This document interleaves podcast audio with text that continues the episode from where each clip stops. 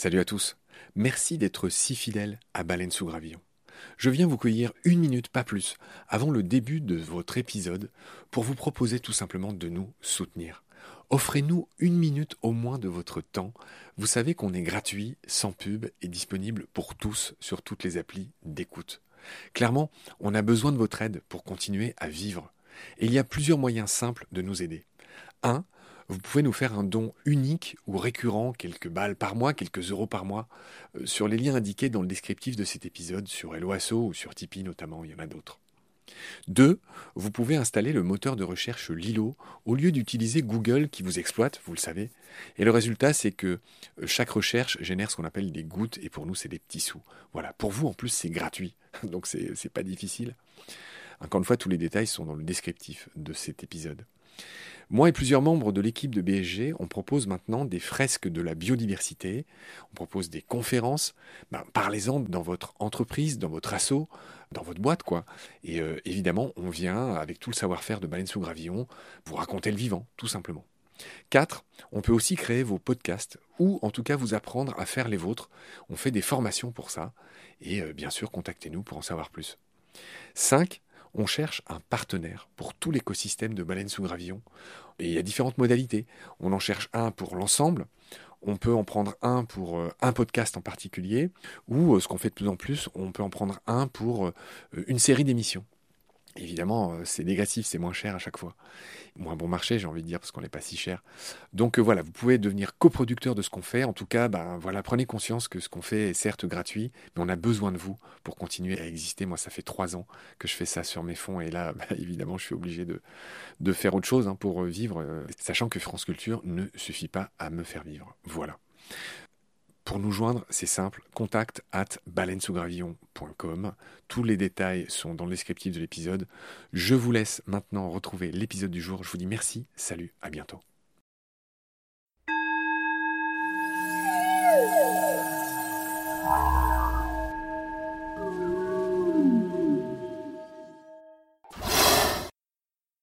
Salut Hélène. Salut Marc. Je suis ravi de te retrouver. Tu es toujours, euh, je retiendrai jamais le nom de ce village. Tu vas nous redire le nom de ton village dans les Hautes-Pyrénées.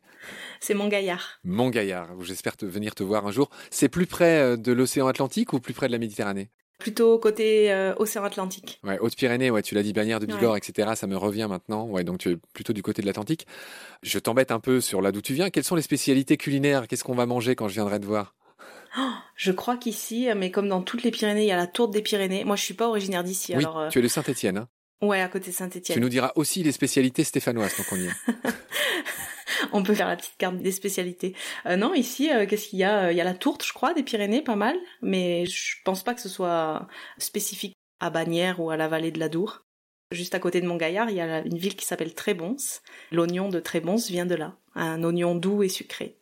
Ah, C'est bien, tu vois, je repars avec un petit truc dans ma besace de gourmand. On va continuer à parler des micro-mammifères Hélène, et aujourd'hui, notre programme, c'est un animal bien connu et très aimé, Ben, c'est tout simplement l'écureuil. On va surtout parler de l'écureuil roux, qui est celui de chez nous, même si euh, on craint d'être envahi par l'écureuil gris, qui a déjà envahi euh, la Grande-Bretagne et qui pose beaucoup de problèmes, on va y revenir tout à l'heure. Euh, tout d'abord, Hélène, je voudrais que tu nous dises à quelle famille appartient l'écureuil. Alors l'écureuil roux, il appartient à la famille des suridés. C'est une très grande famille d'animaux donc qui sont des rongeurs. Il y a 285 espèces réparties en 58 genres dans le monde et donc ils ont des écologies différentes avec toutes ces espèces. Il y en a certains qui sont arboricoles, donc à peu près plus de la moitié, 56%, euh, d'autres qui vivent plutôt au sol et après il y a une, partie non négligeable qui sont euh, les écureuils volants. Alors pour être tout à fait précis, tu l'as dit, 56% vivent dans les arbres, 13% sont terrestres, étonnamment il n'y en a pas beaucoup euh, sur Terre, et il y a 32% de tous ces écureuils qui appartiennent aux fameux écureuils volants. Alors juste, moi j'aime bien la, systématique, c'est-à-dire comment tout ça se, se- s'emboîte, euh, toutes ces familles. Donc tu l'as dit, l'écureuil c'est la famille des suridés, qui appartient à l'ordre des rongeurs. Et les suridés se subdivisent en deux familles, on va pas faire trop, euh, trop compliqué, mais il y a les ptérominés Donc ce sont ces écureuils volants qui physiologiquement sont quand même assez différents des écureuils arboricoles et terrestres. Est-ce que tu peux juste nous décrire un peu cette différence entre ceux qui volent et ceux qui sont dans les arbres et, par terre?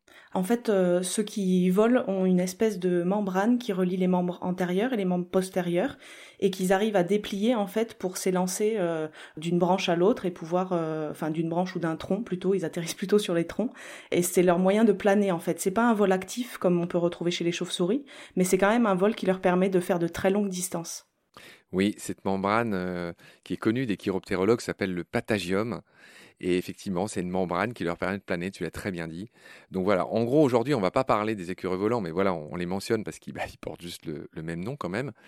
Et nos suridés, c'est une famille qui comprend aussi les marmottes et les chiens de prairie. Ils se ressemblent, on, on le voit. Et ce que je voulais dire d'entrée de jeu, c'est que l'étymologie d'écureuil est peut-être une des plus drôles, une des plus intéressantes de l'étymologie en général. Enfin, je, t'en laisse juge, puisque suridé vient de scourios, du grec scourios, qui signifie grosso modo l'animal qui vit à l'ombre de sa queue. C'est-à-dire que skia en grec, c'est l'ombre, oura, ouros, c'est la queue. Donc en effet, écureuil signifie celui qui vit à l'ombre de sa queue, c'est quand même éminemment drôle. Est-ce que tu connaissais cette étymologie? Non, je connaissais pas cette étymologie, mais ça fait quand même référence à ce qu'on connaît. La première image qui nous vient en tête quand on pense à l'écureuil, en général, c'est sa queue qui est très touffue et qui lui est vraiment très utile euh, vu son écologie. Donc, il lui sert à la fois de balancier, donc pour s'équilibrer euh, lorsqu'il se déplace dans les arbres. C'est une espèce qui est très agile et à la fois aussi de repère visuel entre entre congénères. Ils arrivent avec la queue, les mouvements de la queue, à se faire passer des signaux. Alors là, pour le coup, tu m'apprends quelque chose. Donc, repère visuel avec cette immense queue qui se voit de loin. Et donc là, on voit bien qu'elle sert de balancier. Euh, ça, on en a l'intuition. Mhm. Mais est-ce que tu peux nous donner quelques petites précisions sur ces repères visuels? Parce qu'il y a des espèces de codes, genre quand elle est dressée, il n'est pas content ou ce genre de choses? Non, j'ai pas plus d'informations que ça, mais c'est une, euh, une donnée qui est connue notamment lors des accouplements. Ça doit sûrement servir euh, au mâle et à la femelle à, signifier en fait leur consentement ou non, ou leur euh, le, fait qu'ils soient prêts ou pas pour l'accouplement. Ouais, c'est intéressant. Donc c'est un animal un peu comme les chiens d'ailleurs. Hein. Les chiens, la queue entre les jambes ou au contraire bien dressée ou ce genre de choses signifie quelque chose. Il y a l'histoire de soumission des histoires peut-être de, je sais pas, de curiosité, euh, beaucoup de choses. Hein. C'est connu chez les chiens et on imagine que chez les écureuils, c'est peut-être encore plus euh, développé puisqu'il a cette queue euh, bah, particulièrement énorme et touffue. Mm. Donc, ok, tu nous apprends qu'il s'en sert pour communiquer.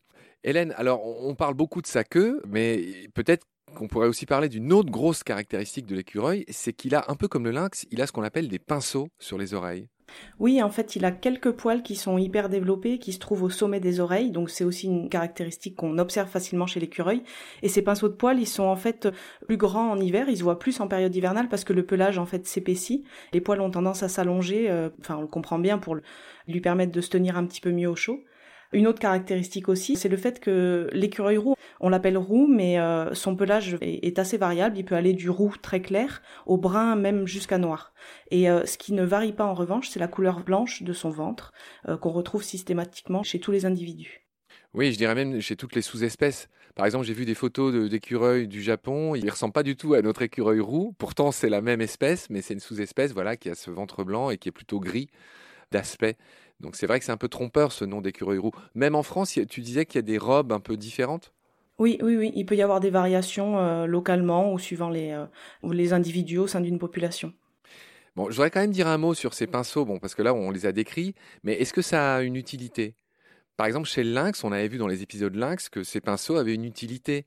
Ils sont assez sensibles à la direction du vent, alors je me dis que vu qu'il est toujours dans les arbres en train de faire des sauts ou quoi, est-ce que ces pinceaux-là comme pour le lynx par exemple, ça pourrait l'informer sur la direction du vent ou, ou c'est un peu sensitif. Euh, enfin, c'est pas juste un truc pour décorer ces, poils sur les oreilles. Bah, c'est vrai qu'en général, euh, toutes les caractéristiques physiques ont un rôle à jouer, sauf quand c'est des choses qui sont vestigiales et qui s'estompent au fur et à mesure de l'évolution. Mais j'ai pas cette information-là sur les pinceaux de, poils, je sais pas. J'imagine que c'est un rôle sensitif mais oui, j'en sais pas plus. Oui, c'est peut-être pas hyper étudié. Euh, bon, voilà, même chez le lynx, on n'est pas bien sûr de ce à quoi ça sert, mais euh, ça, aurait une utilité. On l'avait vu dans ces épisodes-là. Hélène, est-ce que tu nous parlerais un peu de ce qu'ils mangent Alors l'écureuil, on en parlera à la fin, c'est le célèbre logo de la caisse d'épargne. Il est connu pour faire des réserves pour l'hiver, c'est pour ça que c'est devenu le logo de la caisse d'épargne, c'est un animal prévoyant. J'aimerais que tu nous racontes un peu sa stratégie. Qu'est-ce qu'il mange? Qu'est-ce qu'il fait? Pourquoi cet animal euh, véhicule ce, gros symbole-là de, prévoyance? Bah, en fait, euh, c'est un animal qui est actif euh, toute l'année, qui n'hiberne pas. Et donc, en fait, il a tendance à faire des réserves pour pouvoir passer la mauvaise saison, qui est la saison hivernale, qui est plus compliquée puisqu'il y a moins de, de, fruits produits par les arbres. En fait, il se nourrit en grande majorité de graines. Alors, il préfère les graines de conifères. C'est pour ça qu'il retrouve plus un féodé à la base aux forêts de résineux ou aux forêts mixtes, donc avec des résineux et des feuillus. Et en fait, il cueille les cônes sur les arbres et puis il épluche euh, très délicatement chacune des écailles pour récupérer les graines qui sont à l'intérieur. On retrouve les cônes au sol avec juste un, petit pinceau d'écailles qui reste euh, au sommet. Et il peut aussi consommer donc des noisettes, euh, des faines, donc le fruit du hêtre. Il peut consommer aussi des glands, mais il les digère pas très bien, donc c'est pas du tout sa nourriture préférée.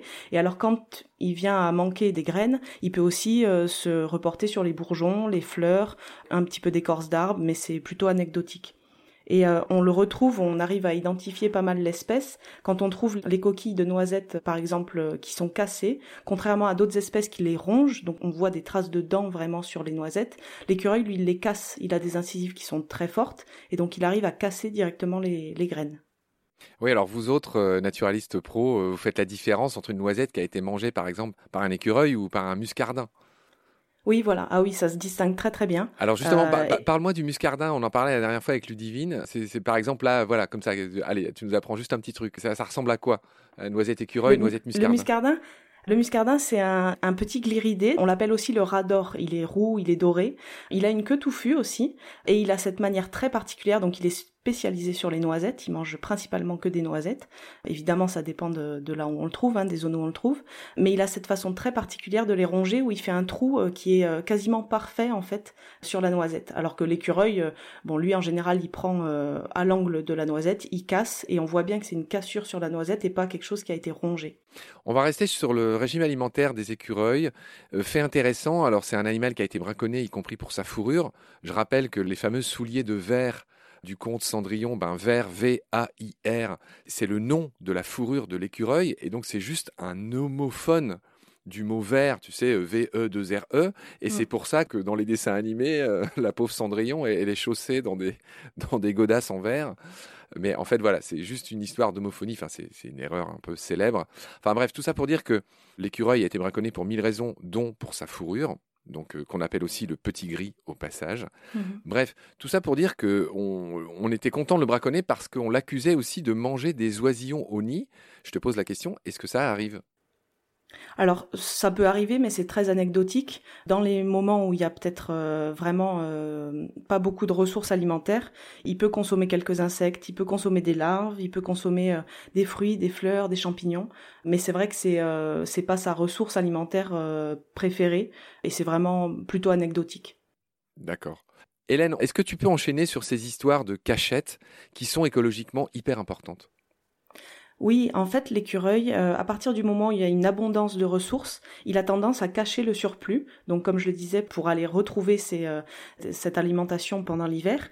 Et euh, en fait, ce qu'il fait, c'est que très souvent, il le cache au sol. Donc, il creuse un, petit peu, il met ses graines et puis il enterre. On le voit souvent tapoter du pied quand pour les individus qu'on voit facilement en journée dans, dans, les parcs et jardins. Et en fait, alors, il peut faire ses réserves au sol, il peut aussi les faire dans les fourches des arbres. Et euh, ces deux types d'endroits de réserve font qu'évidemment, comme il se souvient pas de toutes ces cachettes, il en oublie et ça permet de, non seulement la dispersion des graines, mais aussi de la germination à différents endroits des différentes essences, que ce soit au sol, donc euh, ça peut être des arbres et des arbustes qui repartent euh, du sol, ou alors ce qu'on appelle les plantes épiphytes, donc qui poussent sur les arbres, donc dans les fourches, dès qu'il y a un petit peu de un terreau favorable, je dirais, donc un petit peu de mousse, un petit peu d'eau qui s'accumule, les graines peuvent germer et ça peut donner des plantes qui poussent sur les arbres. Ouais, c'est très intéressant. Hélène, est-ce qu'on a fini sur le chapitre euh, bah, sa stratégie alimentaire ou est-ce que tu veux ajouter autre chose? Oui, oui, on a dit, on a dit pas mal de choses. Donc c'est juste qu'il a un rôle euh, vraiment capital dans la dispersion des graines, comme d'autres espèces, hein, comme le jet des chênes par exemple. Mais c'est une espèce qui est vraiment importante. Ah bah tu, me, tu me coupes le gland sous le pied, si j'ose dire. J'allais le dire, j'allais dire que ça me fait vraiment penser au, au jet des chênes. Je me Mm. souviens plus de son nom scientifique, c'est le Glandarius glandulus. Bref, hein, c'est- le bavard qui mange des glands, c'est ce que veut dire son nom scientifique. Enfin bref, et lui c'est pareil, hein, euh, très intelligent, beaucoup de cash, il en oublie beaucoup. C'est comme le casse-noix là dans l'Arole, euh, ailleurs dans, dans les Alpes. Enfin tous ces oiseaux qui font aussi des, des réserves et qui les oublient et qui sont importants euh, pour ça, pour la dissémination des graines et tout simplement euh, la bonne dissémination des, des végétaux. Voilà. Est-ce que Hélène, tu serais d'accord pour qu'on parle un peu du nid? De l'écureuil, qui a un nom original qu'on appelle la hotte, un peu comme la hotte du Père Noël. Oui, c'est un nid qui est euh, assez spectaculaire parce qu'il est assez gros, il peut faire jusqu'à 50 cm de diamètre. Il est en haut des arbres, dans... en général ils choisissent une fourche euh, assez solide hein, pour le construire, et ils le construisent avec des petites branches et des brindilles qu'ils entremêlent. C'est un nid qui est plutôt sphérique, donc qui a vraiment un, un toit qui est protégé des intempéries. Et l'entrée, euh, l'entrée et la sortie se fait par le bas, soit plutôt sur le côté ou par le bas, et ça lui permet en fait de pouvoir passer euh, plusieurs jours dans son nid en cas de mauvaises euh, mauvaises conditions météo. Donc il peut descendre de l'arbre, aller fouiller dans une cachette en hiver par exemple, euh, récolter des graines, et puis ensuite remonter dans son nid, y rester deux trois jours jusqu'à sa prochaine sortie. Et en fait, euh, l'écureuil, chaque écureuil euh, peut construire plusieurs nids dans le boisement qu'il occupe. Donc c'est pas du tout un nid unique. Par contre, pour la mise bas, évidemment, la femelle se choisit euh, et se construit un nid pour la mise bas. Alors très bien, j'allais enchaîner là-dessus. Là pour l'instant, on est très raccord, toi et moi. Les écureuils peuvent faire des portées jusqu'à 10 petits. En revanche, tu vas nous expliquer que il y en a très peu qui dépassent leur première année. Hein. Oui, en fait, euh, c'est vrai que le nombre de portées par an, euh, en général, c'est entre 1 et 2. La taille des portées, alors ça peut être jusqu'à 10, mais euh, de toute manière, la femelle n'a que 8 mamelles, donc en fait, elle ne peut en allaiter que 7 ou 8 maximum. En général, c'est 7. Et la moyenne de, la taille des portées, c'est 3 ou 4 petits. Par contre, comme beaucoup en fait d'animaux, la mortalité avant l'âge adulte est énorme. Et donc chez les écureuils, c'est à peu près 80% des jeunes qui meurent dans la première année, avant d'atteindre euh, l'âge adulte. D'accord, très bien. Eh ben, je te retrouve avec plaisir pour la suite. Salut. À bientôt, Marc. Merci.